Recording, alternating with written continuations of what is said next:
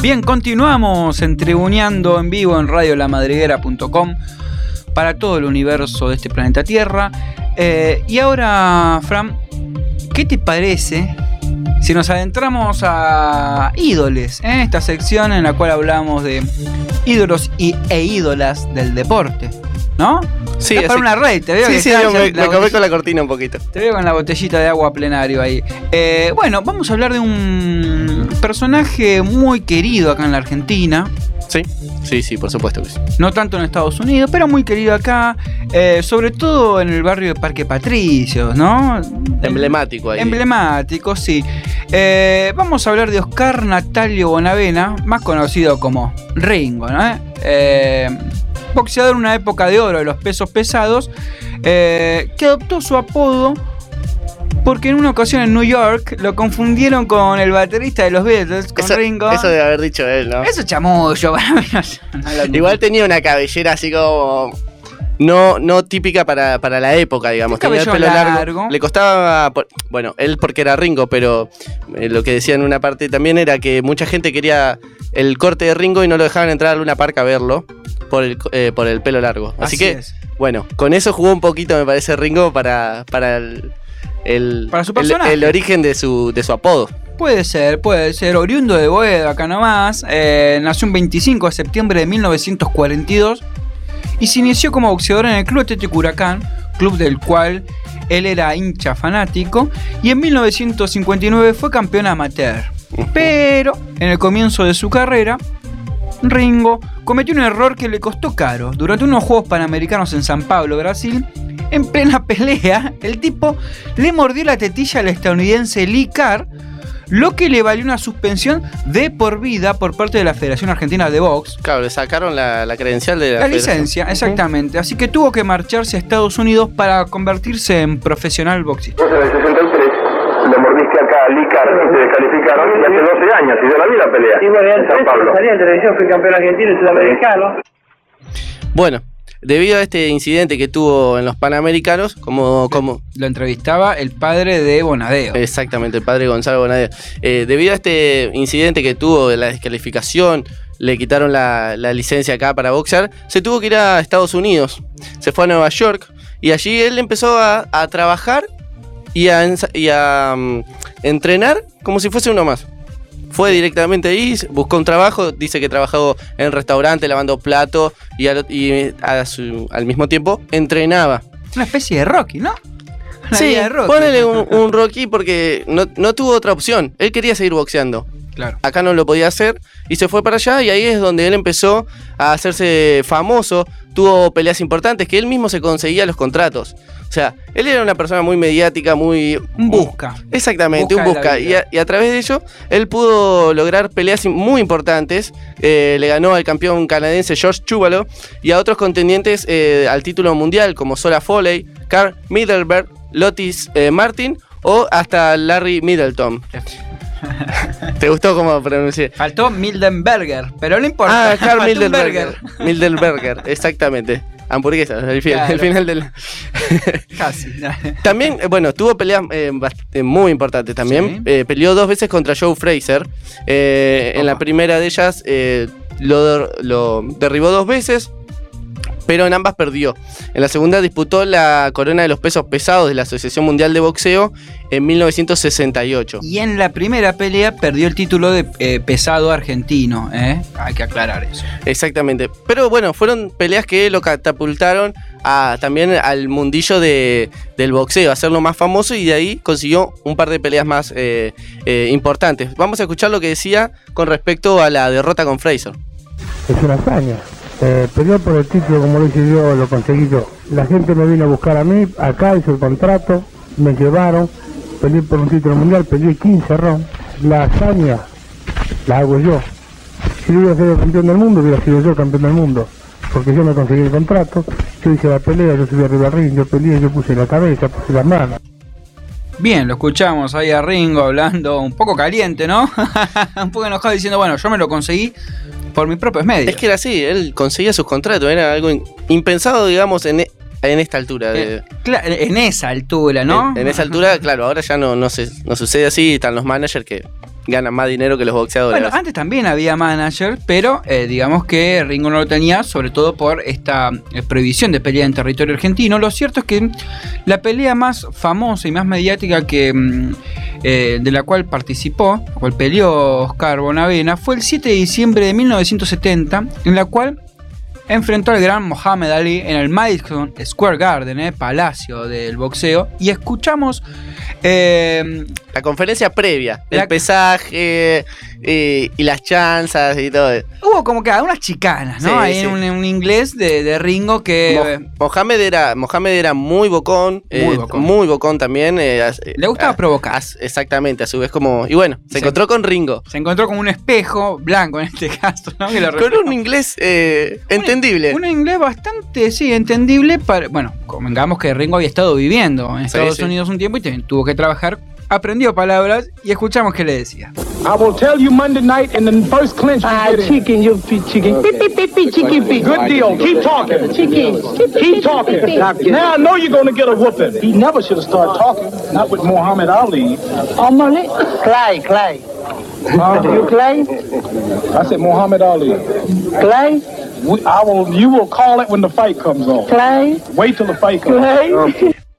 Bien, lo escuchamos ahí a Ringo delirando a Mohamed Ali que se había pasado, eh, se había pasado, se había convertido eh, en la religión musulmana, en musulmán, por ende se había cambiado el nombre a Mohamed Ali y Ringo le decía todo el tiempo Clay, Claro, Clay, Cassius Clay, que era su, eh, su nombre, no, con el que nació. Claro, el que ¿Eh? tenían en el documento. En el documento. Después, bueno, lo cambió a Mohamed Ali, pero le mojaba la oreja diciéndole chicken, chicken, eh, gallina. Y Clay le dijo que lo iba a matar y que lo iba a tirar en el noveno round.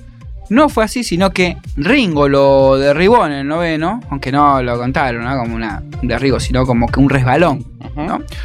Lo cierto es que la pelea no tuvo un título en disputa, ¿eh? como que Mohamed arrogó, se puede decir, ¿no? tenía un poquito de, ¿eh? de wiggy. Pero para, para la Argentina era la pelea. Porque La pelea tal es así que tuvo un pico de rating más grande en, ese en ese momento de la historia, 79,3 puntos de rating, siendo superado en 1990 solamente por la semifinal eh, de Italia 90 en el partido que Argentina pasa por penales, ¿no? Con Goicoechea ahí atajando, seamos fuera de la Copa. Seamos ir de la copa. Eh, bueno, si bien Ringo logró, bueno, como dijimos, derribarlo, el estadounidense tiró tres veces a un Bonavena exhausto en el décimo no, eh, no, en el ¿en qué round era? En el decimoquinto, sí, en el último round.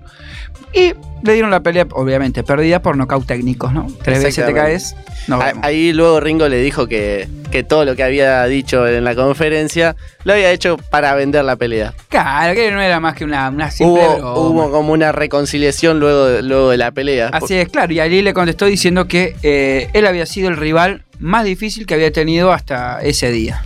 Claro, bueno, como, como decíamos, eh, Ringo era. No podía pasar desapercibido. Era extrovertido, era muy grandote.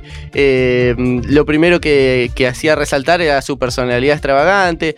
Por lo cual lo hizo como en un protagonista de, de la época, ¿no? De, Raro, no se veía tanto, ¿no? Esa, eh, una persona tan mediática, tan extrovertida que todo el tiempo salga en la televisión. Bueno, imagínate que iban a los bares y mostraban cómo jugaba, cómo jugaba al dominó. Eh, por ejemplo, hay, un- hay una... Que- ahora sí, acá nomás, en el bar de Boedo y Chiclana, eh, estaba jugando al dominó y vamos a escuchar ahí la, la entrevista que le hacían mientras jugaba al dominó. Y la barra que sigue palpitando de afuera, lo que es realmente un partido muy peleado. Y hablando de peleado, estás perdiendo, ¿no? No, no, vamos ganando, por suerte. Vas ganando. ¿Por qué las críticas son para vos, Roberto? Y porque yo me quedo dormido. ¿Al talento? Sí, lo que pasa es que ellos no, no hicieron nada y yo tuve que correr.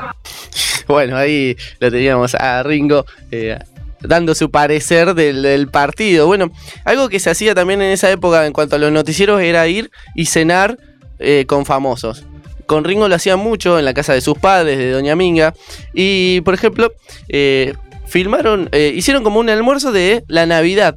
Y Una bueno, de los Benvenuto, pero Sí, con harina. los Bonavena, digamos. Bonavena. Los Bonavena donde mostraban que comían, como la preparación de los ravioles de Doña Minga. Y bueno, vamos a escuchar eh, cuando llega Ringo a la casa, que lo- le hace una pequeña entrevista ahí. ¿Cómo Navidad con la familia, ¿no es cierto, Ringo? Sí, Navidad con la familia, vamos a comer los ravioles. Vamos a decir ¿Cómo también- sabes que hay ravioles? ¿Ya te enteraste o Sí, siempre hay sí. ravioles? No, yo le pedí que lo haga. ¿Es cierto que compraste tres coches ayer? Bueno, ¿quién se lo dijo? Me lo dijeron, no soy periodista, por algo me entero, ¿no? Bueno, sí, sí, pero... para- ¿Tres autos para quiénes? Bueno, para mis hermanos. Bien, bien de Papá Noel hizo Ringo. Tres autos para los hermanos. Claro. ¿Cómo, cómo estaba Ringo, Eh, eh? estaba que lo, lo verdolaga que cosechaba afuera. Claro, y la tele le gustó. Le gustó y mm, había un personaje en esa época que era Pepe Biondi, que hacía un programa de comedia, Humorístico. humorístico, y lo invitó un par de veces. Vamos a escuchar a ver que, la prueba que le hacía para ver si era buen humorista o no. Querido amigo Ringo, hoy vas a trabajar conmigo de actor cómico. Bueno, yo soy cómico de que nací. Por eso yo te busqué a vos, porque los dos tenemos una linda cara que Dios nos guarde siempre la cara, pues. ¿Eh? Bueno, vas a trabajar de cómico conmigo y te voy a probar como cómico. Vos sabés que un cómico siempre contesta cosas graciosas. Así que vamos a ver si uno sos gracioso. Decime una cosa, ¿dónde vivís? Enfrente de la casa de mi hermano. ¿Y dónde vive tu hermano? Enfrente de mi casa. ¿Y dónde viven los dos? Él enfrente de mi casa y yo enfrente de la casa de él. Es chiste, el tipo es, eh, enfrente, eh, está bien, pero Otra pregunta, ¿vos sabés nadar? Claro que se nada muy bien. ¿De dónde aprendiste? ¿Y dónde voy a aprender? En la tierra, en el agua. ¿Eh? El tipo es vivo, en el agua, está el chiste. Bueno, Esas risas eran terribles. sí, era, era muy buena, esa era muy buena. Bueno, ¿qué tenemos? Entonces tenemos Ringo firmado mientras jugaba al dominó, Ringo comiendo, Ringo con Pepe Biondi haciendo humor eh, Ringo para la televisión. Ringo en todos lados. Y le faltaba cantar, ¿o no? Y le faltaba cantar, sí. Bueno, sí, sí. un hitazo hizo. Vendió 30.000 copias de esto. Me está jodiendo. No, mirá, escucha. A ver.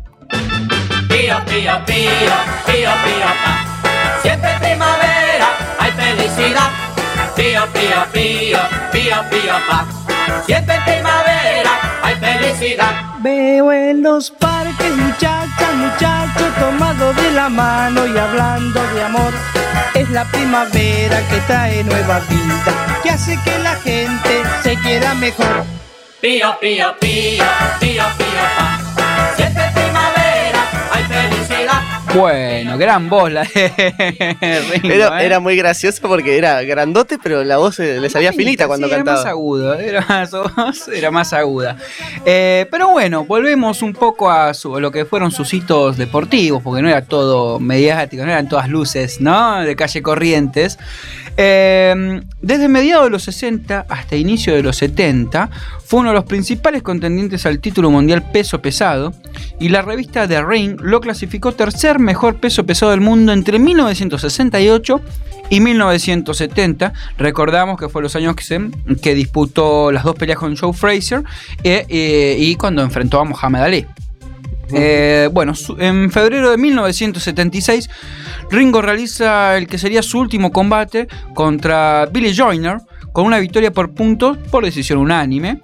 En total, su registro como boxeador profesional fueron de 58 peleas ganadas, 44 por la vía rápida, como diría Gallito, 9 perdidas y un solo empate eh, contra Gregorio Peralta, si no me falla la El memoria. argentino. Así es. Eh, bueno, después, ahora llega la parte más trágica, digamos, porque... Poneme música de violín. Violín, sad, sad trombo. Eh, bueno, como sabemos, la muerte de, de Ringo fue eh, un asesinato en realidad. Así es. Eh, él había, luego de estas peleas, eh, buscó, como, habíamos dicho, siguió buscando contratos, siguió buscando contratos, hasta que llegó un empresario un poquito fraudulento. Por no decir mafio, un mafioso.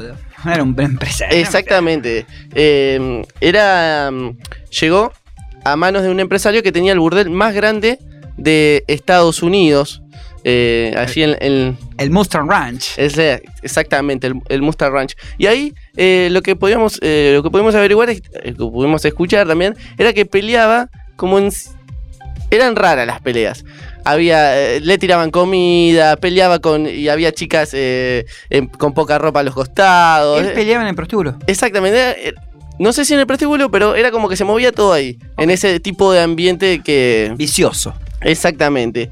Eh, Ringo fue asesinado por Ross Brainer, un guardaespalma- un guardaespaldas del famoso burdel, como decíamos, el Mustang Ranch. Eh, el guardaespaldas estuvo 15 meses en prisión, poquito, por asesinar a Monavena, pero luego fue la condena fue conmutada por la de homicidio eh, involuntario. Dice que se escapó en un forcejeo, que mm, Ringo fue a, a reclamar eh, un dinero, un contrato eh, estando ebrio. Y bueno, Y lo ah, sacaron a los tiros. Exactamente. Fue, hay, muchas, eh, hay muchas historias, muchas hipótesis de lo que sucedió, pero bueno. Hay una, una película eh, que retrata, bueno, que dice que el dueño se puso celoso porque Ringo, digamos, que- frecuentaba a la mujer.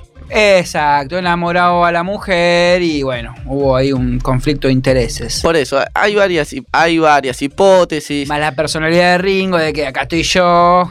Exactamente. No le cayó muy bien al dueño del Muster Ranch y lo mandó a matar. Y murió. Sí, lamentablemente murió. De un tiro. No es. Te reís, pero. No, bueno. no, me, me gusta como dijiste. Y murió. Sí, Sí, murió. El cuerpo lo trajeron hacia Argentina, fue velado el 29 de mayo en el estadio Luna Park. Eh, fue despedido por unas 150.000 personas. Eh, algo para eh, eh, destacable en este caso que ya estábamos en dictadura y eh, la concentración de personas no era algo muy bien visto. Sin embargo, eh, en su velorio hubo 150.000 personas, luego fue sepultado en el cementerio de, de la Chacarita. Actualmente eh, hay muchas, eh, en el barrio de Parque Patricios, hay muchas eh, menciones a Ringo. Por ejemplo, Claro que sí. en, en la plaza de Parque Patricios hay una estatua de él. Eh, también lo que vimos la otra vez en la cancha de Huracán, en una, en una platea está sentado. Sentado el Ringo. Está sentado ahí Ringo. Y bueno, siempre recordando mucho su barrio, porque él era muy representativo de su barrio como... como de Parque un- Patricios. Exactamente.